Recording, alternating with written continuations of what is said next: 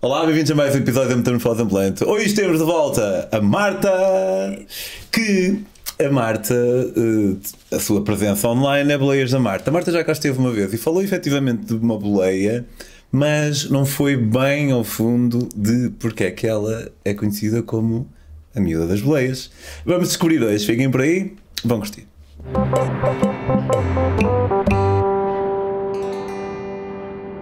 Olá Marta. Olá, Pedro. Tudo bem? Olha, como sabes que há um, um tema pá, que até para mim já é seca, imagino para ti seja muito mais seca. Que é a cena de mulher em viagem, não sei o quê, é perigoso, não sei quando, não sei Para o nosso cada dia.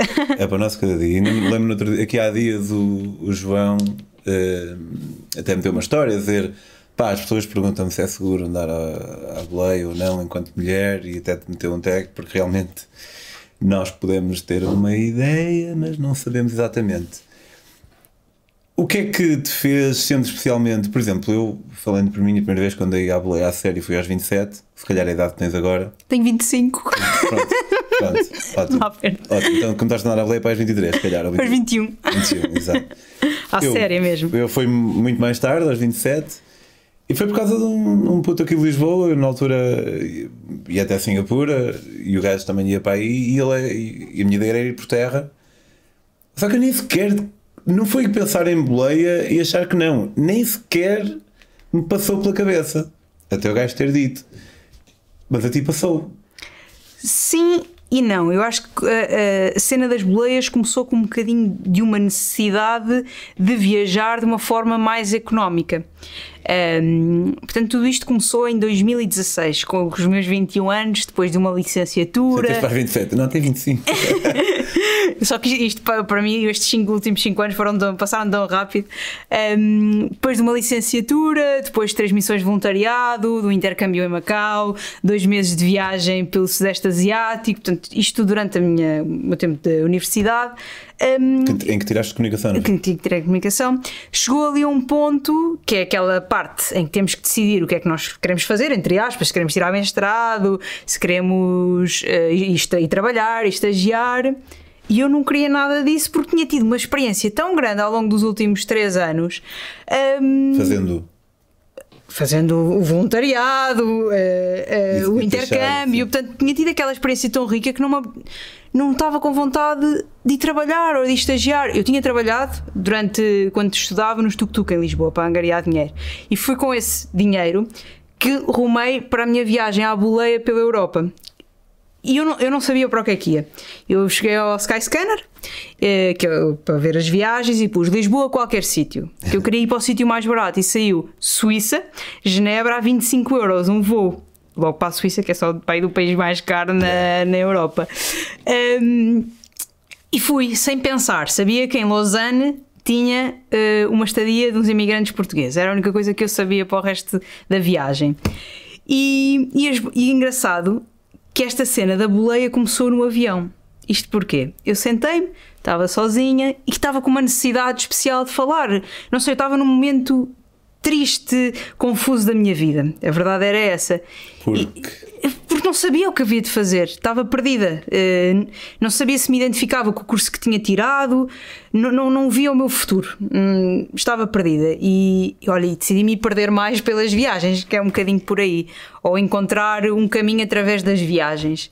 E, e sentada no avião, ao lado, começo a falar com uma senhora, que é a Rosa, que ainda falo com ela hoje em dia, só para perceberes. E ao lado dessa senhora estava outra que ia para Lausanne. Começamos a falar, a falar, a falar. Ah, eu também vou para Lausanne. Mas tem alguém que a vá buscar? Sim, vamos buscar aqui ao aeroporto. Primeira boleia. Yeah. E foi assim que começou a primeira boleia, no avião, entre aspas, do aeroporto fui até, até Lausanne. E depois foram três, dois meses e meio, três meses de viagem só à boleia pela Europa. Apanhei um autocarro ou outro pelo caminho, porque às vezes, eh, tu- como tu sabes, é super cansativo andar à, à boleia. Ainda por cima eu viajei no inverno, estava imenso frio eh, e, e não era fácil. Portanto, começou na Suíça. quando tu partiste já sabias que ias ficar dois ou três meses? Ou Eu, eu tinha a ideia que gostava de regressar pelo, pelo Natal, porque o, o Natal de 2015 tinha passado fora, no Myanmar, e então, pronto, eu queria, queria regressar. Portanto, tinha a ideia mais ou menos que era dois meses. E, e foi assim. Para o Myanmar foste sozinha.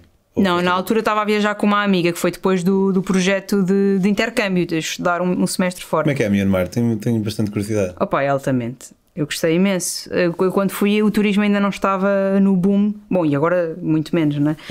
Um, mas, mas depois de passar três anos, estes últimos três anos, o turismo aumentou imenso e eu gostava de regressar para, para ver com outros olhos, porque depois também, sendo viajante e ao longo de, de- de várias viagens, tu vais-te moldando um bocadinho e sabendo aquilo que gostas mais. E eu, na altura, era a primeira vez, portanto, era tudo novo e acho que não explorei tão a fundo certas certa- certas coisas que eu gostava de, de explorar. Porque também às vezes, se calhar, o receio de ir para o desconhecido. Pronto, agora é diferente. Agora ati- atiro-me e pronto. Agora é desconhecido. Agora Mais desconhecido, bora lá. Se calhar é desejado. Exatamente, é um bocado por aí. E, e esta, e esta epopeia que nasceu aqui a Boleias na Marta, na altura criei um blog pequenito para ir escrevendo as boleias e, e, tu- e as desculpa, viagens. Desculpa. Tu apanhaste a boleia até Lausanne. E, e ficaste a pensar nisso. Peraí, então não paguei para chegar aqui, meu. Yeah.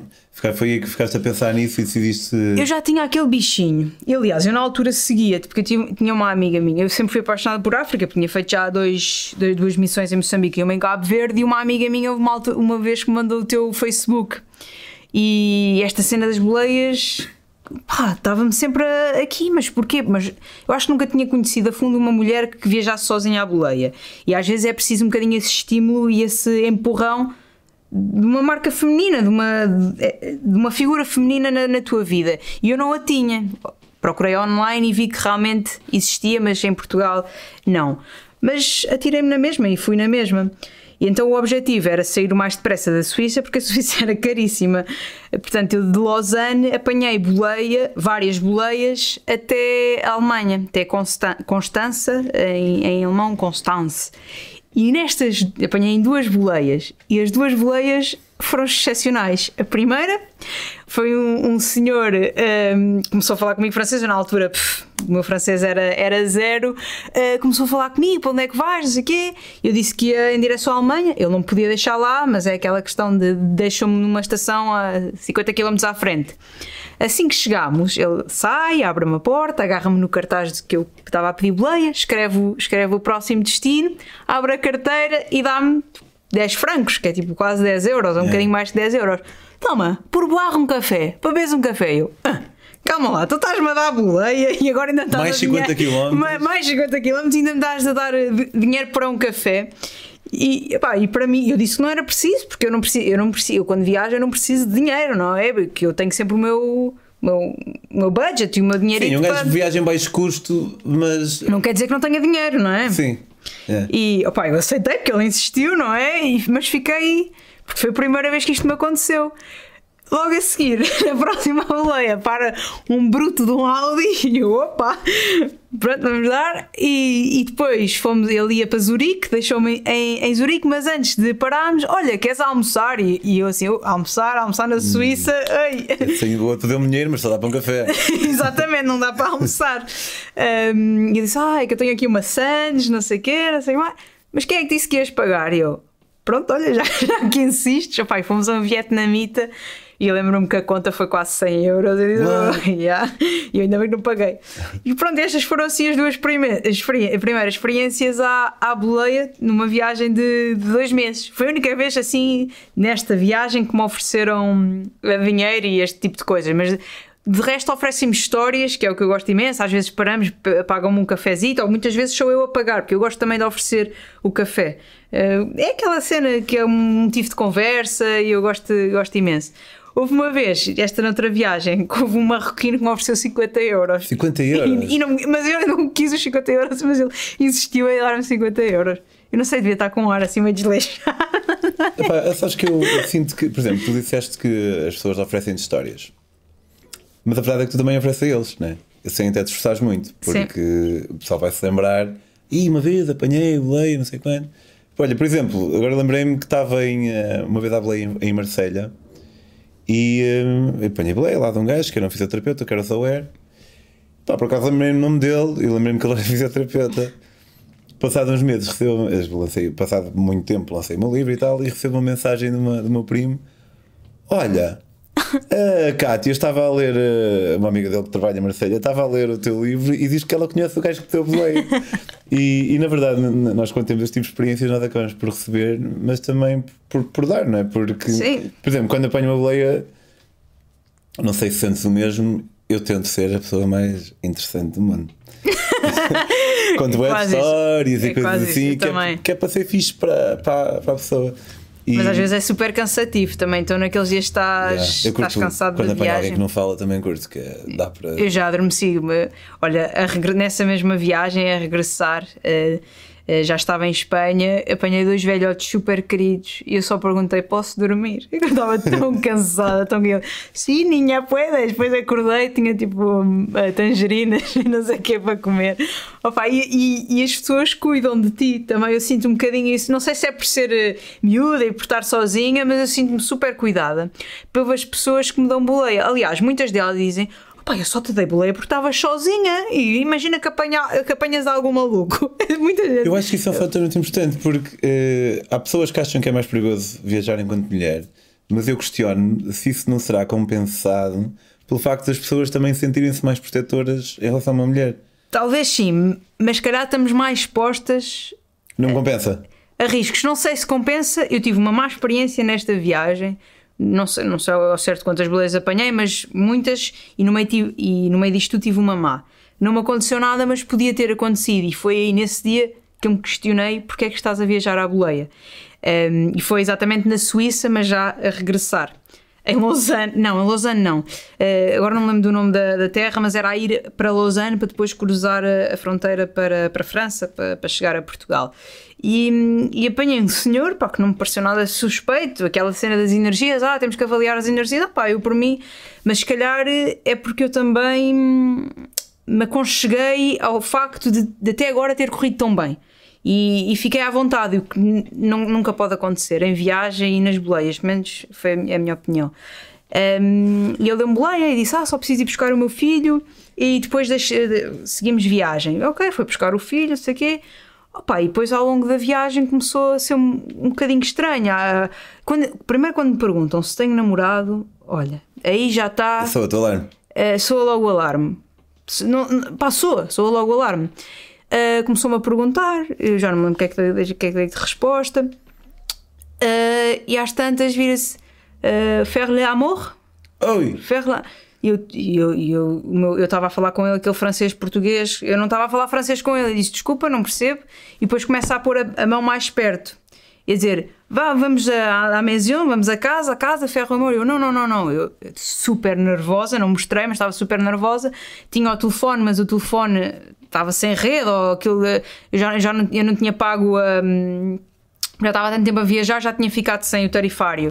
Uh, portanto, ele insistiu, insistiu e eu disse: vais-me deixar, pá, bati o pé, vais-me deixar na, estação- na próxima estação, se não chama a polícia. Ele começou-se a rir, não voltou a dizer nada e depois deixou-me na estação, mas uh, na estação de serviço para eu apanhar a próxima boleia.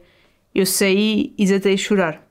Saí, ele foi-se embora e tremia por todos os lados até a chorar, a pensar: porquê, porquê, porquê que isto me aconteceu? Será que vale a pena continuar à boleia? E na, eu estava no meio da estação, tinha que pedir boleia para chegar a, a Portugal. eh, e, e, parou, e uma senhora e eu só queria apanhar boleia de uma mulher neste momento. Estavas um bocadinho traumatizada. Estava. E tinha acabado de acontecer as coisas. Então vi uma senhora a parar, perguntei para onde é que ela ia. Ela ia para o aeroporto, que não me dava jeito nenhum, mas era uma mulher. E eu pedi-lhe, por favor, tinha para ela me deixar. E ela deixou, foi com uma mulher. Depois, a partir daí, correu tudo lindamente. Cheguei a casa, estava tipo com 40 graus de febre. que eu já estava meio doente, mas fiquei ainda mais doente. Mas depois, a partir daí, pá, foi, foi tranquilo. Desde França até, até Portugal, até Lisboa. Continuaste a apanhar boleia de homens. Sim, sim, sempre, sempre. Porquê? Porque foi uma má experiência no meio de 100 e, e às vezes é preciso estas más experiências também para nos acordarem, para perceberem, ok, para perceber que há muitas pessoas boas e eu acredito que há mais pessoas boas que más neste, neste nosso planeta Terra, mas também há aquelas pessoas más e essas nós temos que ter eh, o pé atrás E é uma chamada de atenção. E, e foi isso que, que eu tirei desta experiência. Uh, eu tento não levar as experiências todas como negativas, porque senão não saio de casa e não vou viajar. Portanto, e não deixei de andar à boleia. Depois desta viagem que originou o nome Boleias da Marta, fui à boleia para Marrocos, voltei uh, de boleia para Marrocos, andei à boleia em Marrocos e, e vou continuar, porque todas estas experiências de boleia já me proporcionaram tantas coisas boas que não é uma ou duas experiências que me vão que me vão deixar de ter este estilo de vida que é, que é espetacular, é uma filosofia. Sim, sabes que as pessoas, eh, nós mais do que, diria mais do que nunca no meu tempo de vida, por vezes ouve-se que não podemos viver em medo e não sei quanto. Agora, a propósito do contexto que estamos a ver atualmente.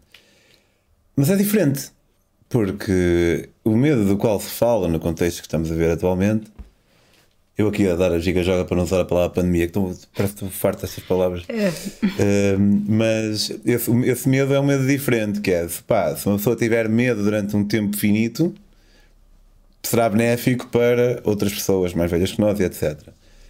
Mas esse tipo de medo é diferente. O, o medo, viver em pá, não, ai, não vou andar a boleia porque tenho medo, ai, não vou viajar sozinha porque tenho medo. Porque aí realmente pode na mesma acontecer coisas más, é óbvio que pode.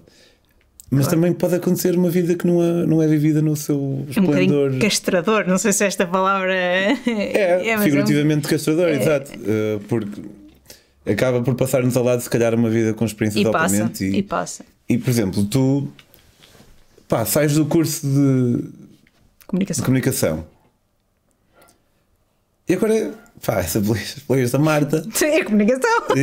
há, há, muita gente que, que te conhece e te segue e, pá, e desejo-te muito mais, naturalmente.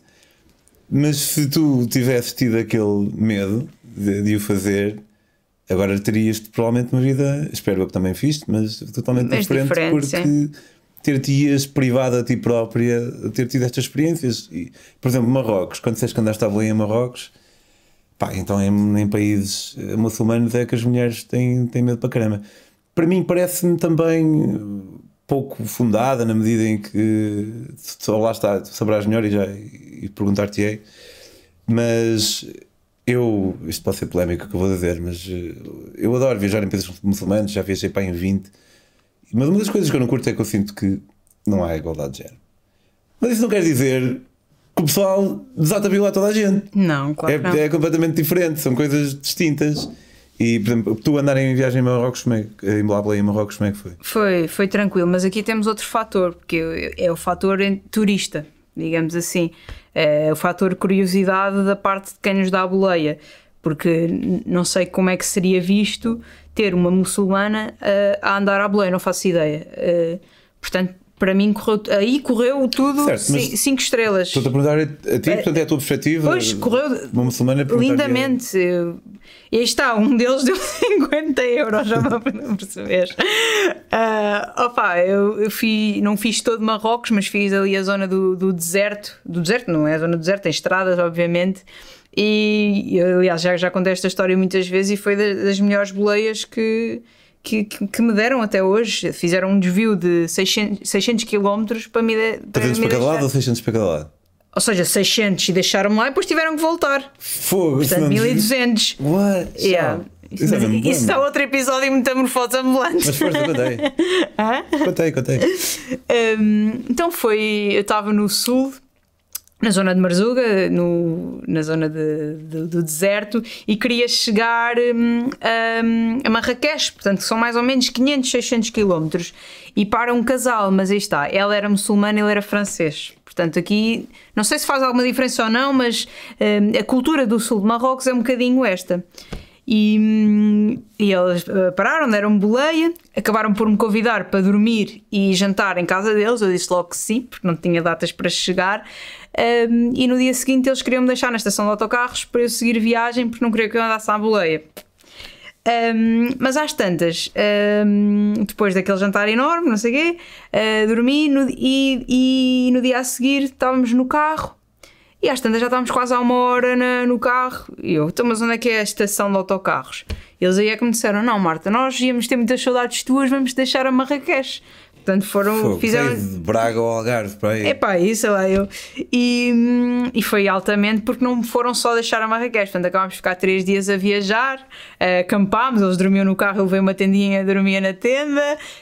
hum, e depois eles também não queriam gastar muito dinheiro. Houve uma vez dormimos os três no carro. Opa, e foi, foi altamente. Fui a Saúira com eles. Foi, adotaram-me ali durante três dias e foi assim muito, muito engraçado. E, e acho que esta foi assim das melhores experiências que tive. E agora na minha última viagem de bicicleta, eu só andei à boleia Marrocos ou de Foi bicicleta. de Portugal até à Guiné-Bissau. Exatamente. Eh, e aí, opa, foi altamente. E dormia sempre na casa das pessoas que me davam boleia. Portanto, Sempre. opa, sempre, das pessoas que me davam boleia. Agora, quando estive a É viajar isso, de isso já me bicicleta. aconteceu, mas aconteceu-me pai duas vezes em toda a minha vida. Opa, sabes o que era? Eu preferia dormir na casa das pessoas do que acampar. Claro. Claro, digo, claro. E então quase que me fazia ouvir.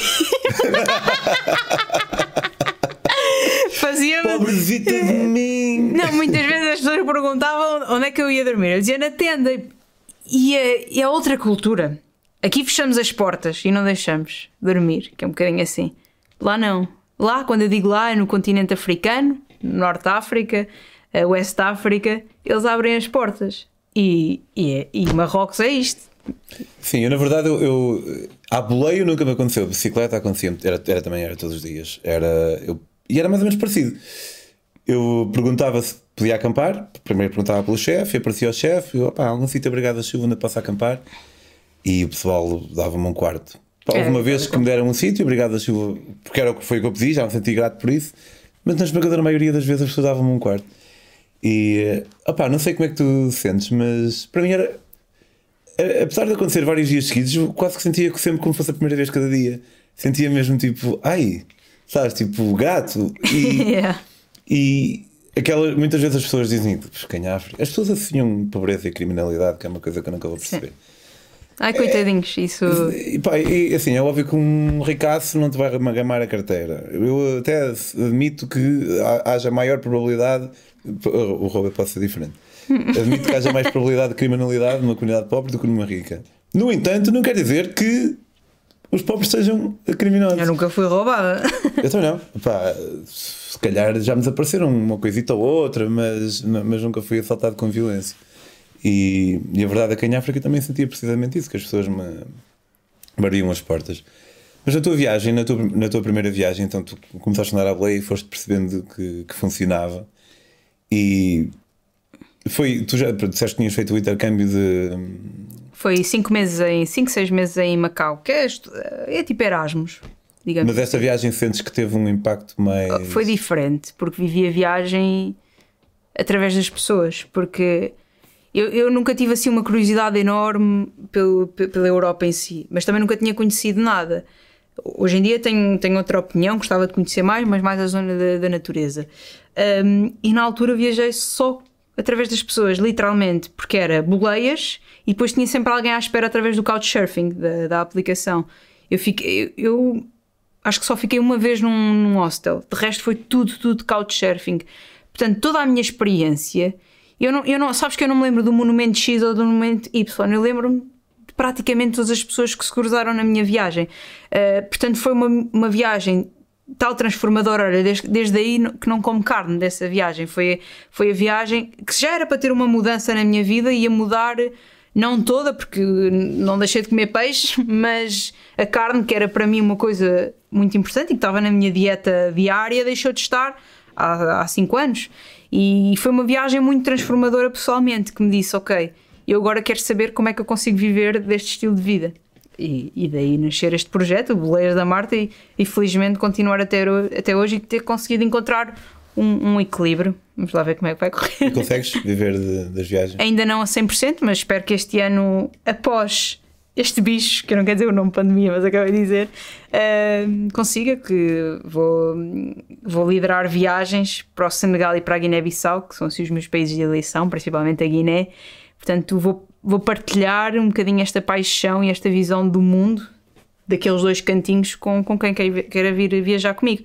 E, e se conseguir já ter um bocadinho esse rendimento, que é o meu trabalho, e depois juntar a isso trabalhos de fotografia, trabalhos através de, de produção de conteúdos do Instagram e outros projetos que, que venham por aí. O YouTube, que já saiu, podem, também podem ir ver. Boleias da Marta no, No YouTube. YouTube. também. Tens lá um vídeo sobre. É a transformação da carrinha. Vou começar. eh, eh, já está o primeiro vídeo e depois é um bocadinho todo o processo de Portanto, tu transformação. compraste uma carrinha e estás a adaptá-la para uma.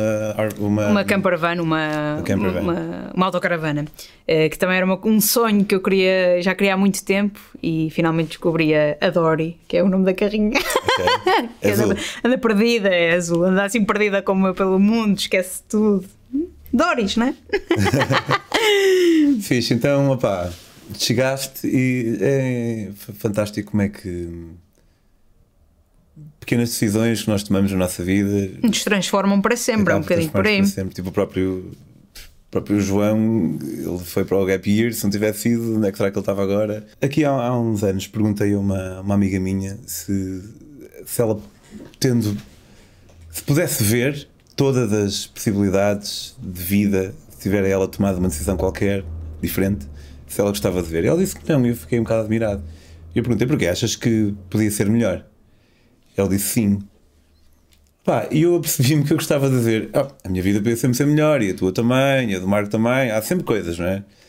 Mas tirando grandes coisas, hum, felizmente estou bastante satisfeito com. Pá, é sempre uma luta de caraças e para a praia vender livros, não sei o quê, mas. Claro. Mas tu sentes que estás nas melhores vidas que podias ter. Acho, acho que sim, e, e cada dia trabalhar para atingir eh, a melhor vida que nós desejamos ou sonhamos. E eu, olha, sabes, muitas vezes em, em viagem, ou andar à boleia, ou, ou quando estava na minha viagem de bicicleta, em momentos mais duros, eu pensava: porquê? Porquê é que eu me submeti a isto? Porque fui eu que me submeti àquilo, fui eu que decidi de bicicleta, fui eu que decidi andar à boleia. E depois penso: esta foi a vida que eu escolhi. Porque nós fazemos escolhas. Sim, sim. A partir do momento que viras para a direita, estás a escolher o rumo da tua vida e para a esquerda, e se calhar na direita encontras um pote de ouro e da esquerda, olha, um buraco e cais e morres. Pronto, assim, ou és atropelado, percebes?